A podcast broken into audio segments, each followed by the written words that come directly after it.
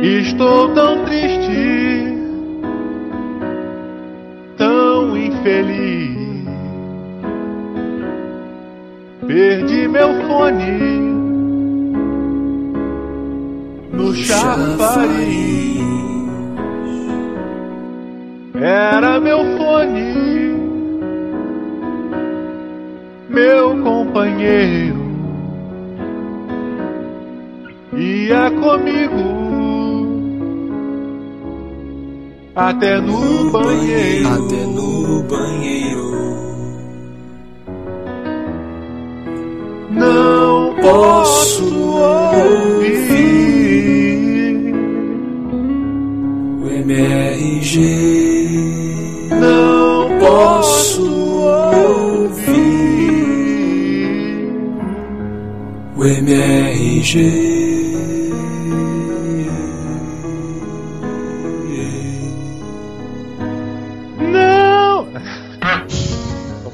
Muppets, né, cara? É tipo isso.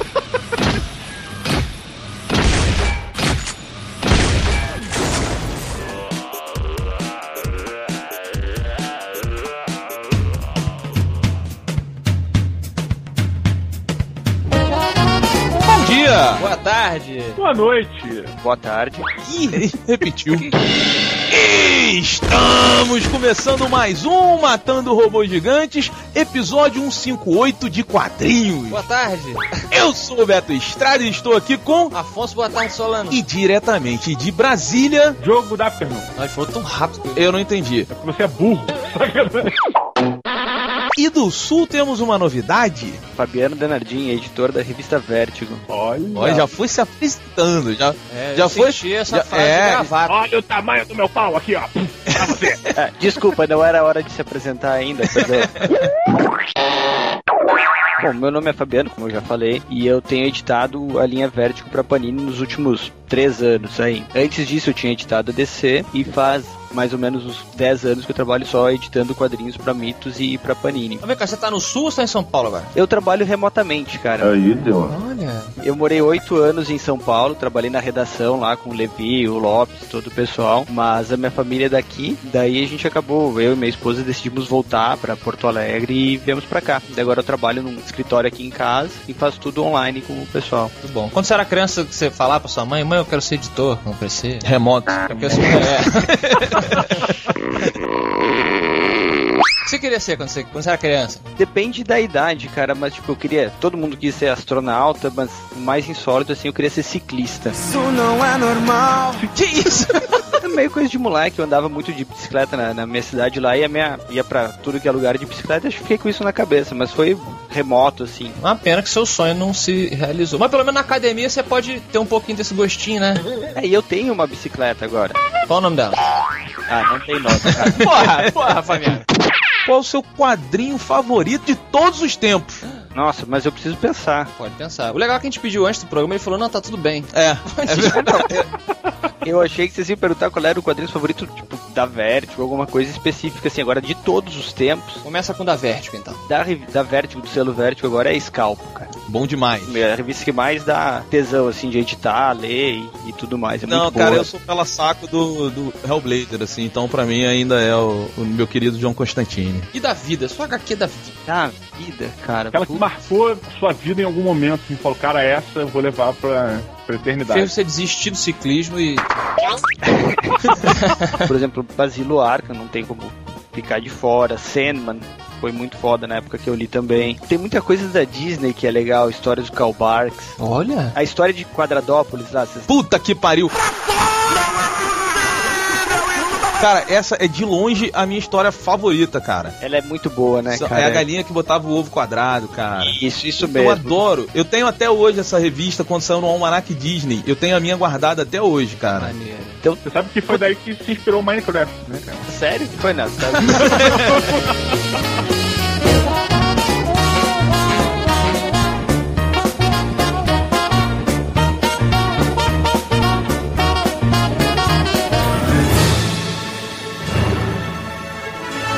amigos, na década de 80, a DC Comics resolveu criar um selo independente porque o senhor Alan Moore e seus amigos estavam fazendo muito barulho nas originais, Baderneiros. com revistas adultas, com temas pesados, mudando a história dos quadrinhos de uma vez por todas. Acontece que veio o selo Vértigo. Que muita gente fala vertigo até hoje. Exato. Eu falo bem. Você fala, você fala o quê, Fabiano? Eu falo vértigo. Até aí tem amigo que fala Marvel. Então, eu adoro. Marvel eu adoro, cara.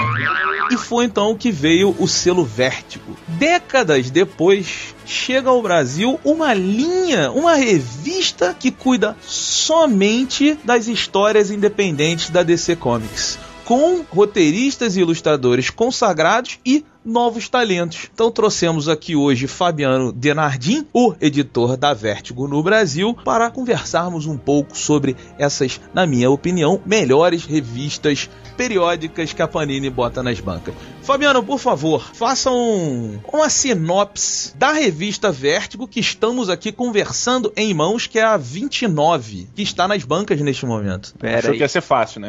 É, não, vocês são muito específicos, cara.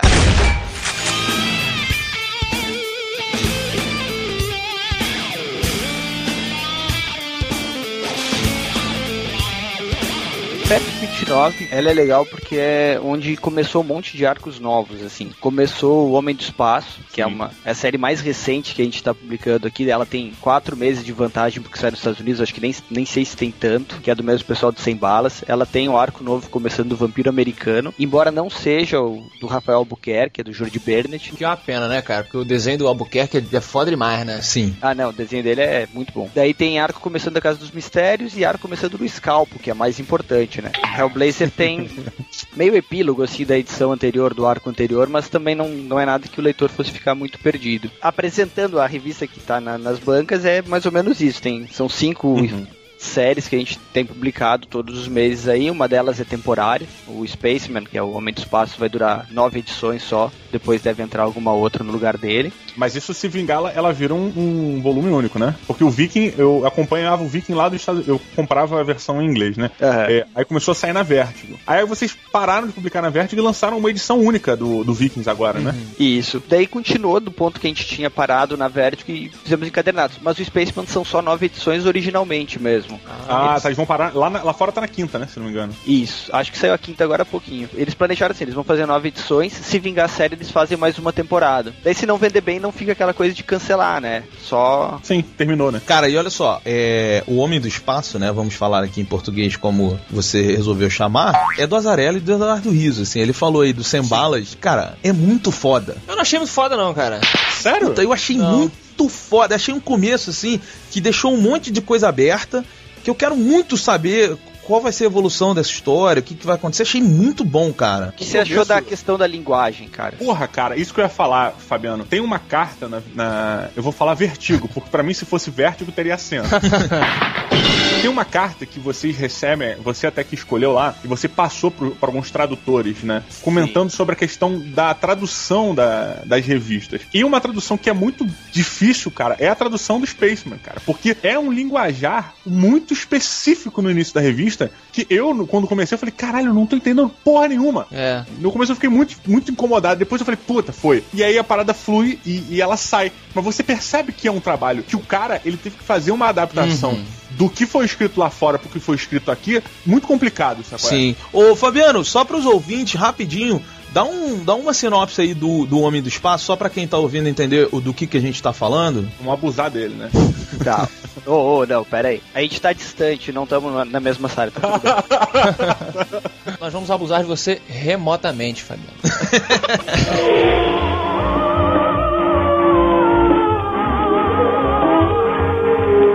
um pessoal que a NASA fez pra viajar até, o, até Marte Hum. Pra ser os astronautas meio do futuro, assim. Só que a NASA quebrou e esses caras não tinham pra onde ir. Fizeram os caras mais resistentes, assim, os caras mais brucutu, com menos cérebro, que precisasse de ter mais força bruta e poder resistir a uma viagem de meses no espaço e depois ficar em outra gravidade, um ambiente completamente hostil, né? Só que a NASA quebrou no meio do caminho e esses caras ficaram sem rumo por aí. Essa história é situada no futuro, obviamente, né? Fala, conta a vida de um desses caras, que é o Orson que ele é um ferrado, assim, hoje em dia, ele trabalha catando ferro velho por aí, e, se, e dá de cara com uma situação absurda, que é uma menina, ela tá concorrendo pra ser adotada por um casal celebridade num reality show. Olha onde é que o futuro chegou, né? É, não, a gente não vê nada disso parecido, Aham. né? E daí ela foi sequestrada e os dois acabam se encontrando a história desenvolve a partir daí. Mas é, a história é muito cheia de outras coisinhas, assim, outros subtextos que o Azarella aproveita pra criticar um pouco o presente, assim. É meio que aquele paralelo do Rambo, né? Quem era fodão pilotava tanque, avião no,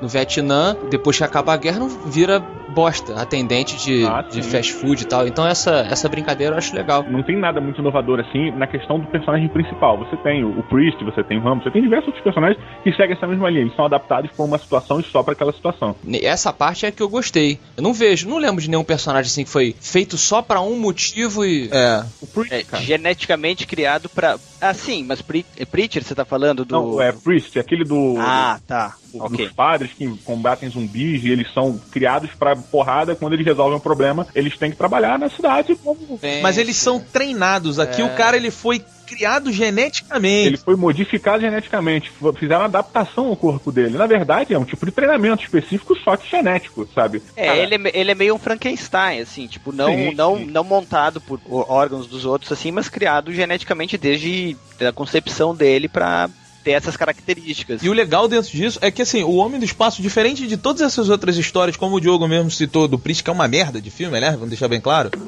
Ele... A diferença é que é o seguinte, toda, todas essas histórias, o cara, ele é fodão. Ele é criado pra alguma coisa ser fodão, e aí deixa... Ele é solto e vira o, o mercenário incrível solitário. Aqui não, ele, é, ele foi criado pra ser um astronauta. Quando ele é, ele é solto no mundo, é tipo, cara, você não é nada demais, assim, você não Mas, é... Beto, esse é o diferencial, cara, porque o que eu vejo é o seguinte: o cara, o, o astronauta é o quê? Ele é o ápice da raça humana que é enviado pro espaço em busca de outras coisas, em busca do maior desafio atual da Terra, que é desvendar os segredos do universo, etc. Há um Nossa, tempo bonito isso, posso usar na sinopse também? Ele não é o ápice do humano, ele não é o ápice da raça humana. Ele não, ele é só uma coisa que foi criada através de uma fórmula e pronto, não tem tanta importância. É, não, definitivamente eu preciso ler mais, porque até porque ele acaba num cliffhanger aqui interessante, né? Onde ele, o, o Orson começa a fazer diferença, entre aspas.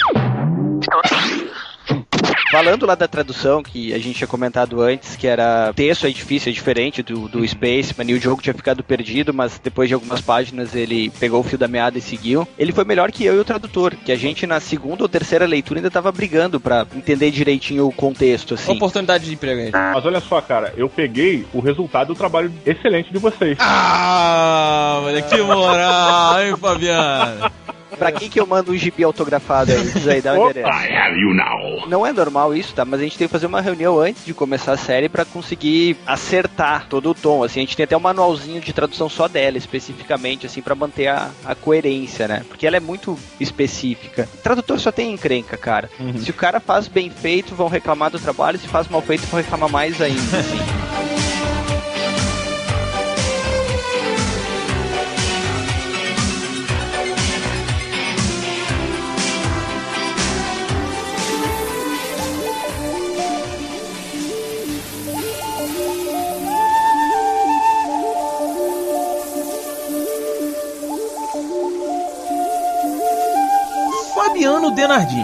Sim. Não, antes de qualquer coisa, faz a sinopse de escalpo aí pras pessoas que estão aqui ouvindo. Vamos falar da próxima história da revista? Fala como ciclista, Fabiano. Tá, Scalpo é uma série que pega, tipo, o que seria hoje em dia como vivem os nativo-americanos, né, dos Estados Unidos, uma reserva ferrada lá, que tem um chefão do crime que toma conta de tudo, e daí tem um, um cara do FBI que colocou dois agentes nessa reserva pra ver se pega esse chefão do crime. Só que, pela sinopse, parece uma série meio boba até. Você fica, porra, Sopranos já teve isso com mafioso, ou o que mais, né? Mas, meu, é muito do caralho. Ele pega e coloca esse personagem que é o Dash, que é o cara infiltrado do FBI lá, e joga o cara em todas as merdas que você pode imaginar, assim. Pois é, a história do Scalpo foi a que eu achei que que eu fosse menos gostar. Quando, quando eu comecei a ler história em quadrinhos, o que, que é o quadrinho, assim, quando você é mais jovem? Ele é um filme, principalmente de, de super-herói, ele é um filme cheio de efeitos especiais que custa infinitas vezes menos. Então, eu, quando eu comecei a ler quadrinhos de criança, eu gostava de quadrinhos que tinham explosões, o nego vai pro espaço, e perseguições, e Gostava monstros. não, Afonso. Eu gosto, é. Ainda é dessa pegada. Sim, obrigado.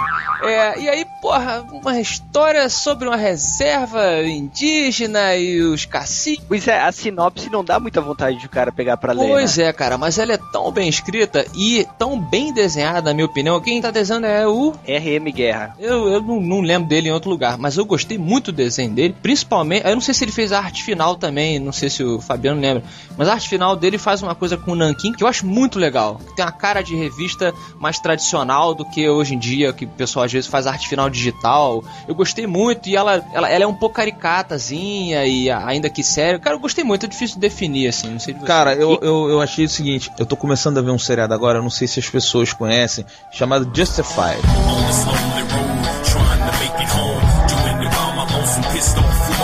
Muito bom. O Olifante. Não, não, não assisto, conheço. É. Timothy Oliphant. Timothy Oliphant. Hitman. Ela tem essa pegada, assim, de uma terra sem lei, de um bagulho muito agressivo. Eu achei a história, quando eu comecei, assim como no, no cinema eu não gosto de história de urso, nos quadrinhos eu não gosto de história de índio.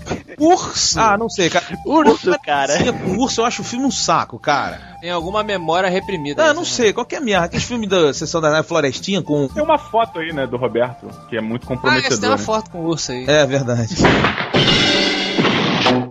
Eu fui lendo a história e tal. Cara, é muito foda. E aí, de repente, nessa história de mafiosos que tem um, um índio muito maldoso. Entra uma máfia japonesa, coreano, e a parada vai ficando mega agressiva, assim, sabe? Cara, eu achei muito foda, eu fiquei muito, muito afim de saber como é que vai continuar essa história. É, e tenso, né? Você fica pô, será que vão descobrir o cara? Sim, Tá o personagem Ah. principal, ele tá na merda. E você, você entende, você fala assim, cara, tu tá na merda, maluco. Quem é o personagem principal, assim? Porque Pois é, o- não, não tem. não- é o, o Dash, assim, oficialmente, né? Mas o Corvo Vermelho, ele meio que rouba a história. Pois é, cenas. pois é. O, o vilão, entre o índio, que pra mim não existe índio mal nem índio bom, existe índio sério só. Porque pra mim eu não consigo olhar pro índio e falar, você é mal. Claro, você sabe quando o índio é bom ou mal pelo nome de um. Se ele for careca, pelo cabelo. Tam- é. É careca, é mal, mata ele. Ou se tem moicano. Também. Exatamente. Diogo, qual seria o nome de índio do Roberto, não, já que ele não gosta de índio? Seria Papa Tristeza. Eu gosto muito da história dos índios norte-americanos, Ah, eu verdade. Eu li um livro há um tempo atrás chamado Enterre Meu Coração na Curva do Rio, que conta exa- exatamente o grande lance da. Existe a palavra dizimação? Não, né? Não, Vamos com o extermínio? extermínio, melhor, é isso que eu queria. Conta a história do extermínio dos índios, cara, na época da tomada do Oeste. Então, assim, é, é uma história que deixou marcado é, imagens de índios muito fortes, assim, com posturas muito interessantes. Sim. Então, quando eu peguei o escalpo pra ler, você tem a construção do- dos índios, independente deles serem bonzinhos ou maus, muito bacana. E o, de- o desenho do RM Guerra, cara, ele compõe essa, essa visão do índio, entendeu? Então, cara, eu achei escalpo do caralho, assim. Não, e é legal porque é difícil fazer isso, que a gente tem toda a visão meio idealizada, assim, dos índios dos filmes de Velho Oeste, né? Tipo, Sim. ou o índio como vilão lá, ou uma coisa mais o índio como amigão, como tem no Tex. Aham. Até, eu acho que esse mês ou no mês que vem vai ter uma carta do leitor desancando o Scalpo justamente por isso. É, sabe, ele falando que os índios não tinham honra em Scalpo, que eles eram os caras sem nenhum tipo de, de critério, que não era pra ser assim, que os índios têm um espírito guerreiro e tal, e que o Scalpo não, não mostrava isso. Entendi, que entendi. os caras do Scalpo não teriam honra nenhuma, são um bando de viciado largado lá. Mas pelo pouco que a gente vê assim, imagina que eles nessas reservas com cassino estejam mais ou menos assim, né? E o Jason Aaron, eu sei que ele pesquisou bastante pra fazer essa série. Inclusive, o Enterre Meu Coração na Curva do Rio, acho que é citado. Agora não vou lembrar em que edição, também era é querer demais, né? Mas o Levi cita ele numa edição, então é, é foda, é muito bom.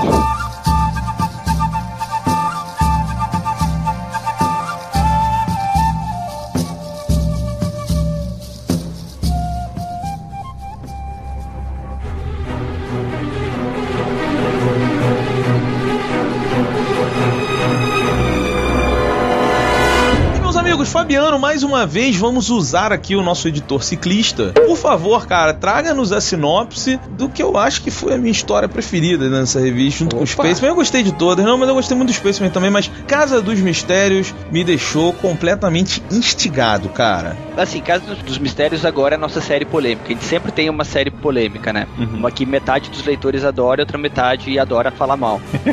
o Casa dos Mistérios é uma história sobre contar história, basicamente, né? Porque ela se passa numa taverna onde os caras vão lá e trocam histórias por bebida. O pessoal vai pra lá pra ficar, tem que contar uma história, bebendo, tu conta a história, tu ganha uma bebida, tu paga a tua conta no bar, né? Digamos assim. Daí tem toda uma outra história com os personagens, óbvio, a história principal, né? Mas ela é muito sobre contar histórias, porque cada uma dessas histórias que é contada é uma outra história curta dentro da própria história. Então é uma meta-história, entendeu? E peraí, peraí. E vamos dizer que a dessa edição é desenhada pelo Sérgio Aragonés, meu amigo.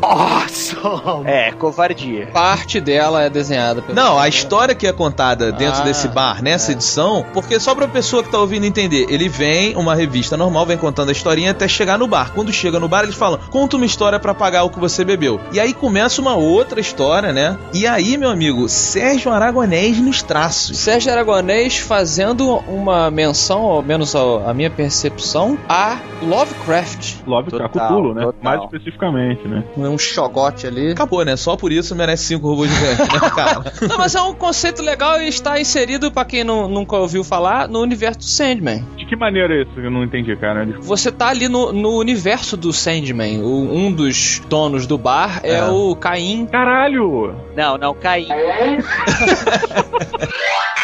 É legal que o Aragonés, inclusive, se colocou na história. Na página 73 tem ele lá, Tá de sacanagem. de chapeuzinho mexicano e tudo. É, tem o Sérgio Aragonés na Vertigo. Ah, ele? ah, o mexicano é o Aragonés? Sim, é ele. Olha o bigodinho lá, inconfundível. Sérgio Aragonés. Cara, uma das maiores é, tristezas da minha vida foi uma- quando eu tava lá na, na Comic Con em 2008 e até a palestra do Sérgio Aragonés. Eu falei, porra, caraca. eu- Imperdível. Imperdível. Cheguei lá, cara, cinco minutos, insuportável, assim. Oh man. Tava ele e o Evanier, ah, eles estavam falando um negócio de negócio, assim, eu tipo, puta que pariu. Essa é a melhor definição de Spaceman, né, cara? O cara foi criado pra desenhar mesmo, né? Pois é. Meus amigos, temos nessa revista, no final, Hellblazer, que o MRG não para de falar. A gente deve ter o quê? Uns 10 episódios sobre o Constantine. Porra. É, posso, posso perguntar a opinião de vocês da fase do Mike Carey? Pode. Eu, eu, cara, assim, perguntar de Constantine pra mim é meio roubado, assim. Mas eu, eu acho muito foda, porque durante todos os arcos do, do Constantine, principalmente os do Garfênis, ele, o Constantine, ele é a figura principal e todas as pessoas que ajudam ele não são muito bem desenvolvidas. Elas são desenvolvidas em relação com o Constantine. Nesse arco, o, o melhor amigo do Constantine, ele é um pouco mais desenvolvido. O, o, o lado Chad. sombrio dele é do Shed. Ele é o lado sombrio dele é um pouco mais desenvolvido. E o Shed, cara, pra quem acompanha Constantine, é um cara que em todos os roteiristas usaram ao lado do Constantine. Então eu, eu gostei muito assim, e tem um lance da filha do Constantine. E aí pra quem, quem ficou maluco agora vai ter que ler pra entender. Dos filhos. Cara, agora é pisar em ovos, né, cara? Porque puta merda, bicho. E tem o nosso querido vampiro americano. Do Rafael Albuquerque. É, mas não é esse, o que tá aqui não é do Rafael Albuquerque, o que me deu uma tristeza absurda. Não, mas é porque é criação dele, né? É, mas É, esse, o- esse desenho não é, não é bacana, eu não gosto, pelo menos. Não sei de Tu não vocês. gostou desse que ficou, não? Não gostei. Esse cara, já me falha o nome dele aqui. É o Jordi Bernett, eu acho. Isso, ele fez o. O Jonah Rex em alguma HQ que eu li recentemente. Eu não gosto do desenho dele nem um pouco. Ele assim. tem um traço muito, muito anos 70. É, e é bem, bem a cara dele, né? Bem diferente do Rafael, que é uma coisa mais de ação, assim. O dele é mais estático, eu acho. Talvez isso dê uma, uma diferença grande. É, mas eu, mas eu, eu, eu gosto muito do, do vampiro americano. do- É, a história é boa a, a ponto de você ignorar o, o desenho É. que você. No caso, eu não gosto, mas tem muita gente que gosta. Então. Então é isso. Vampirizando aí.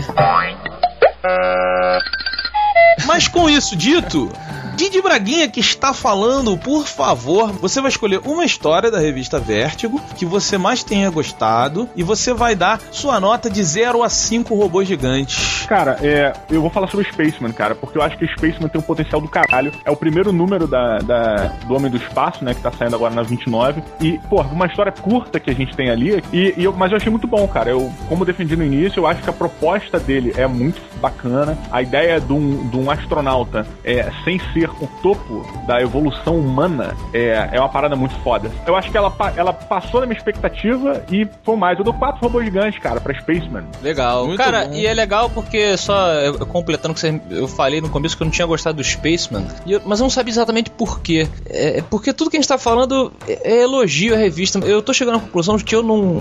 Não é que eu desgostei, eu não achei tão foda. Eu acho que por causa do desenho. Pô, Ah, que isso? É um de- esse desenho. Pô, tu tá maluco, é Esse o Eduardo desenho- cara. Desenho. O riso me irrita, cara. Tu tá maluco. cara, tu tá maluco, meu irmão. Sem É, balas cara. provou que o cara é um gênio, não, cara. Não acho. O roteiro, o roteiro sem balas ele é legal, apesar de também não ser o meu estilo de, de HQ. Somente aquela coisa de, de, de bairro, de, de ticanos e tal, não é muito meu, o meu lance. Mas o desenho dele me irrita, porque o argumento é muito bom. Vocês têm toda a razão. Agora, eu vou dar a minha nota, na verdade, para a HQ que tem mais me surpreendido, que é o Scalpo, por tudo que eu já falei. Eu achei que fosse ser chato, porque é um assunto é, que pode ser feito num filme da sessão da tarde ou numa série, pode ser um Law and Order. Law and Order Indian. Tá pronto aí, mais um Law and Order. E é um roteiro muito legal, é, parece muito os infiltrados com índios. É, Sim. Uma onda dessa. O desenho, pra mim, sensacional, tá mais na minha onda, que eu então darei quatro robôs gigantes pra ela. Muito bom. E o senhor Fabiano Denardim? Escolhe uma dessas histórias e dê sua nota de 0 a 5 robôs gigantes. Tá, se eu, se eu for falar do, do Scalpo, eu vou dar cinco robôs gigantes, não adianta. Eu vou falar do Vampiro Americano, que eu acho que é uma série nova, bem recente, assim, e conseguiu sair um pouco do lugar comum dos vampiros, nem que seja pra deixar aquela coisa melosa e melodramática que a gente tá tendo ultimamente, assim, colocar mais na linha de ação e tudo mais, uma coisa mais legal, assim, acho que pode dar 0,5 a nota de, do dos Claro, robôs gigantes. Então, define. 4,5 robôs gigantes, tá bom? Caramba! Muito bom, muito bom.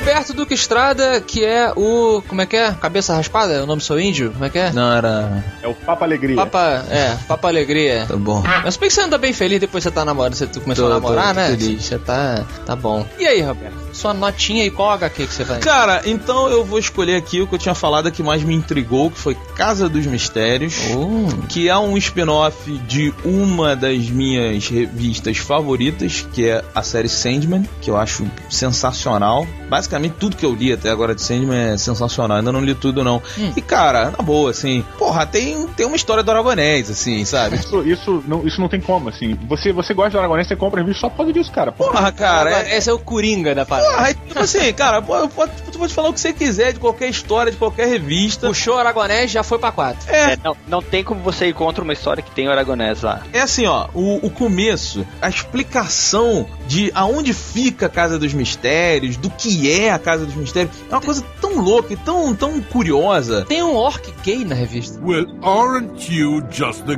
cutest little thing? É, cara, mas assim, eu, eu achei a história por trás da Casa dos Mistérios muito boa. E, pra caralho, tem uma história do Aragonés, cara, sabe? Tipo, Que confere a ela então. cara, tem o Aragonés e mais coisa, então é cinco, sabe? Porque você já começa no 4 do Aragonés, sabe?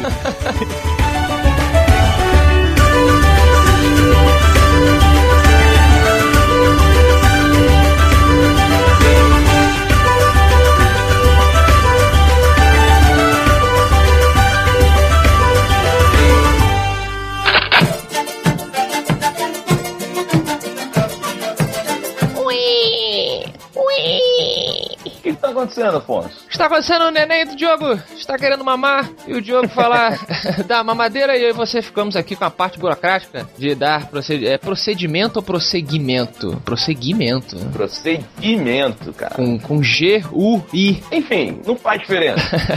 É, o o que faz a diferença é vertigo, não é, Roberto? pois é, Afonso, falamos aqui da revista pra caramba, mas a Panini, Panini.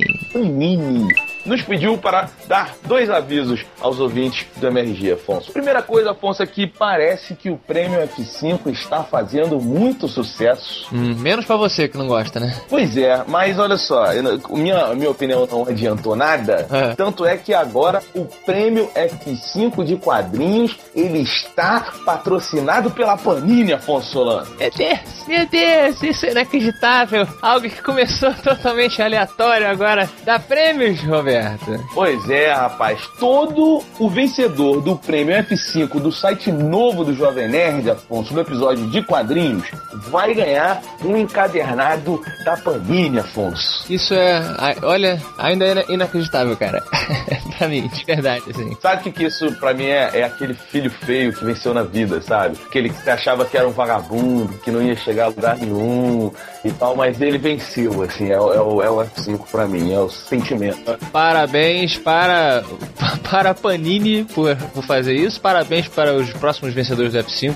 E parabéns pela aleatoriedade, que hoje ela, ela teve, tem um dia na história. Então, Afonso, a partir de hoje estamos avisando, hein? Você que ganhou o prêmio F5, você envia um e-mail pra onde, Afonso? Matando Robôs Gigantes, arroba matandorobogigantes.com. E com o seguinte head ali no título: Ganhei o F5. Isso. Que aí manda com seu endereço, com tudo direitinho, que a gente faz o encaminhamento da revista. Afonso, parabéns ao prêmio F5. Congratulations! E agora, Afonso, também, antes, antes de continuarmos na leitura de e-mails, vamos, vamos avisar as pessoas que a revista Vértigo, que acabamos de falar e elogiamos bastante, está disponível para assinatura. Se você é um leitor de quadrinhos que não aguenta mais os super-heróis coloridos explodindo as coisas, você tem agora a revista Vértigo para te salvar, que pode chegar na sua casa. Graças a Deus. Entendi. Aí como é que faz então? Quem quiser, tem link aí ou vai, vai, vai dizer o link? Que o link tem vários. Eu, eu nunca entendi. Eu não entendo a internet, né? A internet é- ela é um mistério ainda pra mim. E eu nunca entendo assim, por exemplo, o link de assinatura da Vertigo começa bem. É assinepanini.com.br barra assine Vertigo. Aí começa a sacanagem. Ponto ASP interrogação site underline TXT igual ao Google, mas aí o Google tem que ser em caps lock. Eu não sabia que tinha diferença de caps lock quando você coloca o endereço. E aí tem um E aqui, bonito, origem TXT, um monte de número. Eu não entendo. Você entende a internet? Se você entende a internet, ouvinte, escreve aí, por favor, como é que ela funciona pra mim. Essa é coisa de programador, né, Afonso? O único que a gente conhece, ele faz balé também, então não, a gente entende essa cabeça. É o seguinte, se você quiser assinatura da Vertigo, clica aí no link, veja, tá tipo 16 reais em- em- por mês, assim, em seis meses você ganha um ano de assinatura da Vertigo. Aproveita que tá valendo a pena, certo, Afonso? Certo. Então chama o Diogo e vamos para os e-mails.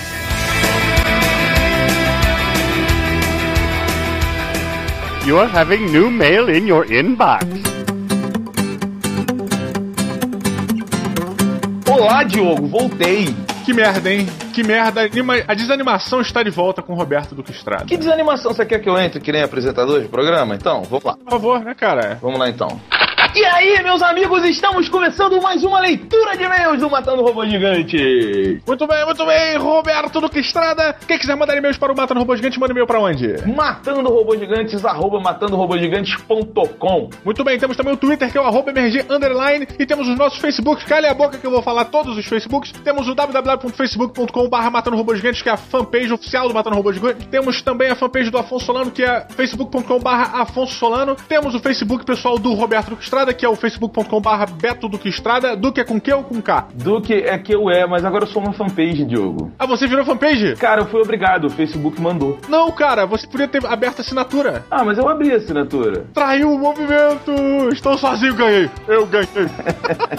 Cara, mas eu não gostei de ser fanpage, não, cara. Eu perdi toda a interação com as pessoas. Eu trocava uma ideia com a galera, fazia um monte de coisa assim. Aí agora eu não faço mais. Eu, eu, eu não quero, eu quero voltar. Não dá, não dá, se fode aí, mas eu também vou virar fanpage, não tem jeito, é um processo natural. E tem também o Facebook, que é o facebook.com.br de Braguinha. Roberto, agora você já pode parar de ficar forçado, forçando a alegria, porque você não é uma pessoa alegre. Tá bom. E vamos lá para o momento que você adora, que é o prêmio F5, Roberto Estrada. Pois é, Diogo. No prêmio F5 do site novo, tivemos o primeiro vencedor que foi o Vander. E o que, que ele falou, Diogo? Ele falou F5?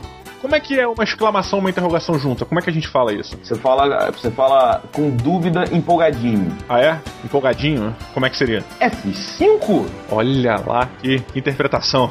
Muito bem, então e no site velho? Site velho, quem ganhou foi o Igor Michetti, que ele falou assim, jogo, sem F5 para o ISM. Eu não sei o que é o ISM. Olha aí, sem F5 para o ISM. Igor Sandro Michetti, sei lá que é isso? É, não, não sei, não sei o que ele quis dizer. Igor Michetti é um primo distante do. Foi uma piada ruim do Machete, vamos passar direto, eu mesmo vi que foi ruim. Foi ruim, foi ruim. Jogo, só para as pessoas lembrarem que agora o MRG tem episódios de livros mensal, Diogo. Olha que bacana, isso quer dizer que é todo mês, né? Exatamente. O último, que é o, o- o início do MRG de livros, está embaixo, é o episódio da Branca de Neve. Vocês entrem, ouçam e ouçam. E daqui a pouco tem outro mês que vem. muito bem, muito bem. Esse é o marqueteiro de primeira. Então vamos aqui para os e-mails propriamente ditos. Stanley Coutinho aqui mandou pra gente. Ele diz o seguinte: ele tem primeiramente 18 anos, vai tirar carteira de motorista, garotão, e mora em Araraquara. Araraquara fica onde? Não tenho a mínima ideia, Diogo. Também não, eu chutaria São Paulo. Mas não tem ninguém pra confirmar, a não ser o Roberto que não sabe, então fica. São Paulo, São Paulo. O, o Google confirmou. Olha que bacana, acertei, ponto pro jogo. Ó, vamos fazer a brincadeira do, do episódio é o seguinte, hein? Quando eu acertar, eu ganho um ponto, e quando você acertar, você ganha um ponto. Quando você errar, você perde um ponto, quando eu errar, eu perco um ponto. No final da leitura dos e-mails, a gente vê quem ganhou, beleza? Tá bom, então você tá com um ponto. Um ponto, tá. Olá, matadores de seres com estrutura mecânica e proporções colossais. Comecei a ouvi-los, já botou, faltou o hífen, desde que o Jovem Nerd gravou o primeiro podcast. Pode com E. Muito bem? Com a gente. E desde então não perco um só programa. Ele diz aqui, cara, que não viveu o HQ. Ele, ele não, não, não viveu as HQs, ele não, é, não foi um leitor assíduo. Ah, tá. Mas ele diz aqui, ó. Mas ainda assim vi alguma coisa e gosto muito de super-heróis. Tenho muito interesse em começar a ler. As não sei por onde, mas, né, faltou um M aqui, mas não sei por onde começar. Pois hoje, ou pelo menos na minha cidade, é difícil encontrar um acervo grande. E ninguém melhor que vocês para me ajudar com isso. Se caso não der para dar uma resposta, entenderei, pois sei que não deve, dar, não deve dar tempo de responder todos os e-mails. Pois é, Stanley Coutinho, tá aí, ó. Estamos respondendo seu e-mail. E Diogo, então faz o seguinte: vamos sair daquele, daquele lugar comum que a gente sempre indica: é Mouse, é Watchmen, é o V, é Reino do Amanhã, é o Marvels. Vamos, vamos sair desse lugar. O que, que você indicaria para ele de diferente e inusitado para começar no mundo dos quadrinhos? Cara, é, eu acho que bacana, não acho nem diferente inusitado, mas eu acho bom e bacana, que é o Hellboy. Porque em geral o Hellboy são histórias fechadas, é, onde você começa e termina dentro de, um, de, uma mesma, de uma mesma revista, com poucas histórias que continuam em outros locais, assim. Então é uma parada que você vai ter um início, meio e fim, sem ficar precisando depender, né, de, de lançar na sua cidade. Se você comprar uma revista, você vai terminar de lê-la é, sem depender que, que chegue naquele jornaleiro próximo da sua casa. É, agora, é um- uma história com traços singulares, talvez você não, não, não aceite a qualidade daquilo ali, mas são traços muito bons, assim. Os traços do. Eu não sei quem tá desenhando o Hellboy agora. Cara, não é quem tá desenhando agora, assim. Se você for ler Hellboy, meu amigo, você leia do Mike Mignola. É verdade, verdade. Qualquer coisa do Mike Mignola que tu comprar é bom, assim, basicamente, do Hellboy, eu acho. Não lembro de uma história ruim que eu tenha lido do Mike Mignola. Não gosto muito de Hellboy, não, mas eu, eu aconselho. E eu aconselho, se você quiser, também do Hellboy, aquele Abe Sapien, um especial, que é um personagem do universo do Hellboy. E eu gosto muito. Tem uma action figurezinha dele aqui com a Afonso me deu de presente que eu adoro. A gente tem até um episódio sobre essa HQ do Abe Sapien. Exato, tá aí o link aí embaixo. Mas, Didi, eu indico para o nosso amigo Stanley Coutinho, se você quer começar uma revista garantida e diferente, meu amigo, fracasso de público. Puta, sim. Você pode ir, mas assim, sem medo, você vai gostar pra cacete. É uma das melhores revistas em quadrinhos que eu já li na vida. A gente já falou isso, os episódios do, do Fracasso do Público estão aí embaixo, você pode ler. Em breve a gente vai concluir a saga com o volume 3, né, Diogo? Pois é, cara, que já chegou e infelizmente terminou. É, mas o, o nosso amigo Maurício Muniz, o editor da Gal Editora, que trouxe o fracasso público para o Brasil, nos presenteou com isso e o MRG está demorando para falar porque a gente sabe que depois dessa terceira revista não tem mais fracasso de público. Foi, cara, eu vou, tô sendo muito sincero. Tá na minha mesa aqui pra ler, mas eu não abro porque eu não quero terminar. Eu tô nessa também, Diogo. Eu não quero que aquilo acabe. assim. Porque quando acabar, é, o sentimento é que aqueles nossos queridos amigos vão, vão, vão deixar de existir, né? É, morreram, morreram. Aqueles aquele grupo de amigos morreram. Você simplesmente se mudou do seu intercâmbio. É, mas é, é, é impressionante, Stanley. Pode, pode ler, fracasso de público, você pode comprar na internet. Então, deixa eu ver se tem aqui na Saraiva, cara, e vai botar pra vocês comprarem através do nosso link aí, cara. É, e se não tiver pela Saraiva, a gente encontra um outro link de outro lugar e bota aí pra facilitar a tua vida também. Muito bom. Diogo, o próximo e-mail é do Pedro Costa. Ele poderia ser frente, mas ele resolveu ser Costa. Olha que piada, hein? que piada merda, hein? Puta, cara. Meu, meu coração, ele dá uma sacudida de felicidade quando faz uma piada ruim, Roberto. Porra. Ele falou assim: Amigos, devo informá-los, estão errados. Ezio e Altair não são parentes. Se referindo ao último episódio que a gente falou da revista Assassin's Creed A Queda, né, Diogo? Eu estou escrevendo isso enquanto reouço o podcast, então talvez fique meio longo, mas vou editar para não falar coisas desnecessárias. Perdoem-me os erros de português.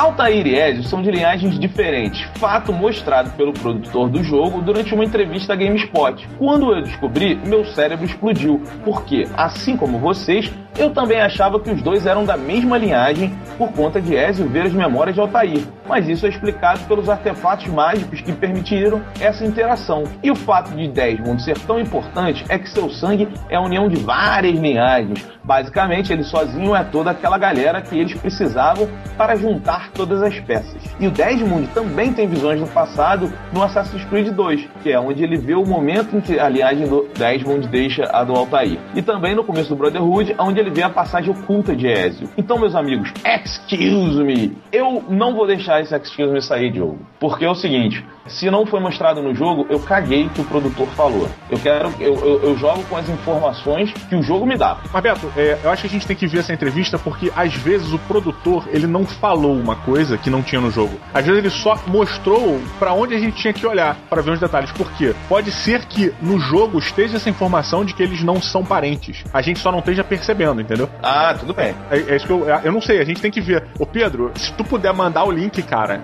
dessa, dessa entrevista pra gente dar, um, dar uma olhada, a gente botar aí pra galera ver também no, no- nos comentários, é, ia ser bacana pra gente ver se é isso mesmo, se ficou essa diferença, porque eu concordo contigo, Beto. Se não tá no jogo, pra mim não tem que rolar não, cara. É aquele lance do 2001 também, né? Não, então, mas o Diogo, eu, eu vou tomar liberdade, eu vou nos dar excuse me. Posso? Não, não pode porque você é um filho da puta que zerou o Assassin's Creed 2 depois que a gente fez esse episódio.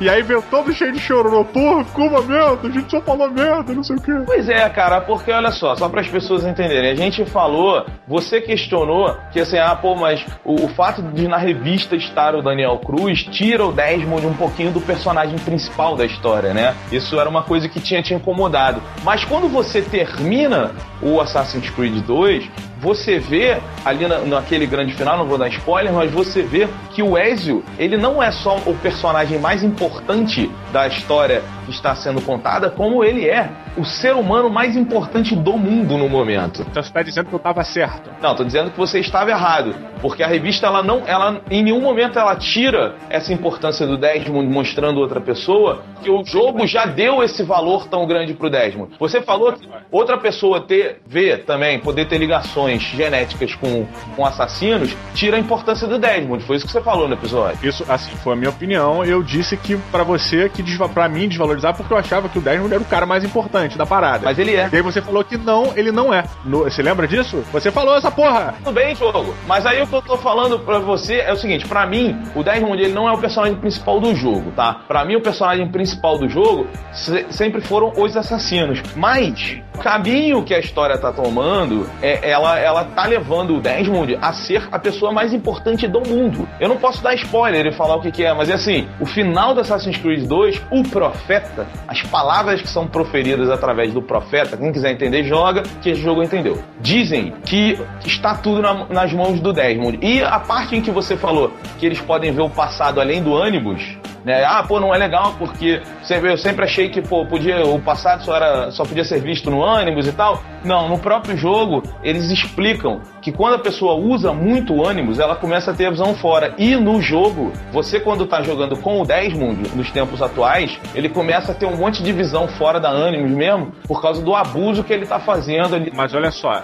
aí que tá. Isso, pra mim, isso não é, não é visão. Ele, por exemplo, ele chega num determinado local, uma catacumba lá, e aí ele consegue ver um caminho que ele tem que seguir. Não. Pra mim, ele vê uma sombra, tipo um fantasma de uma situação, uma coisa, é, ou imagens rápidas de alguma parada, como se algo tivesse acontecido ali e ele tivesse vivenciado essa porra. Eu não levei isso como o Daniel Cruz sentiu, como uma esquizofrenia que ele tinha flashback. Não, pra mim foi o quê? Aquilo ali fica meio como uma intuição. Não, não, mas olha só, no Assassin's Creed 2 tem uma hora que você, que o, o Desmond ele sai do ânimos, aí, aí eles começam exatamente essa discussão, porque dentro do jogo, assim, tem gente que não procurou. Existe uma história de um outro cara que usou muito a ânimos chamado Subject 16, e esse cara ele ficou maluco de tanto usar o ânimos. Tanto que ele deixa umas mensagens escondidas no jogo, aí tem um videozinho chamado The Truth que fala sobre Adão e Eva, que é foda demais, assim. Aí ele volta no Revelation, no Subject 16. Então, e aí o lance é o seguinte: quando você sai do ânimos e a mulher tá explicando isso tudo,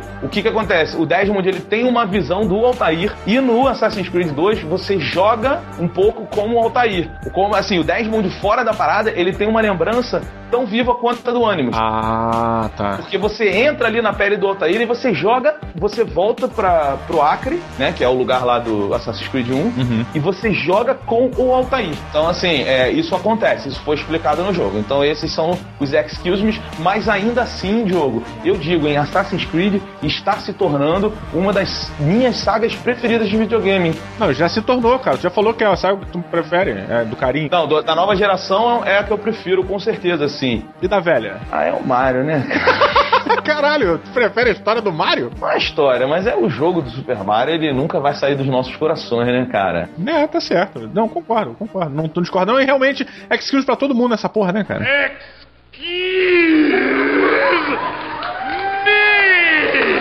mas, ô Diogo, só falar uma parada. Quando, quando qualquer um de nós ouve essa musiquinha aqui, ó.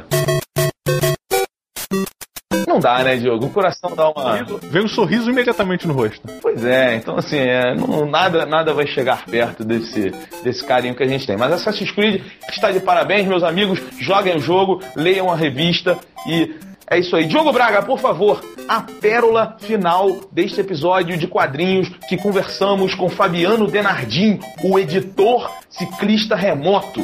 Muito bem, a pérola do episódio de hoje é a seguinte.